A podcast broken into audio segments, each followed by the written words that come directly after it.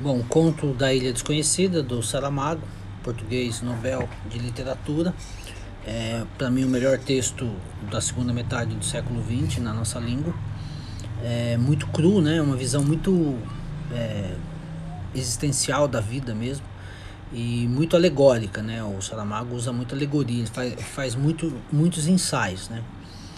É, é um sonho, um livro fala dos sonhos comuns, né? Um, um homem vai até o rei e ele pede financiamento para um barco para encontrar a ilha desconhecida. E nessa lógica portuguesa do Saramago, o rei pergunta, né? É, mas como que ele sabe que a ilha existe se é, se é uma ilha desconhecida?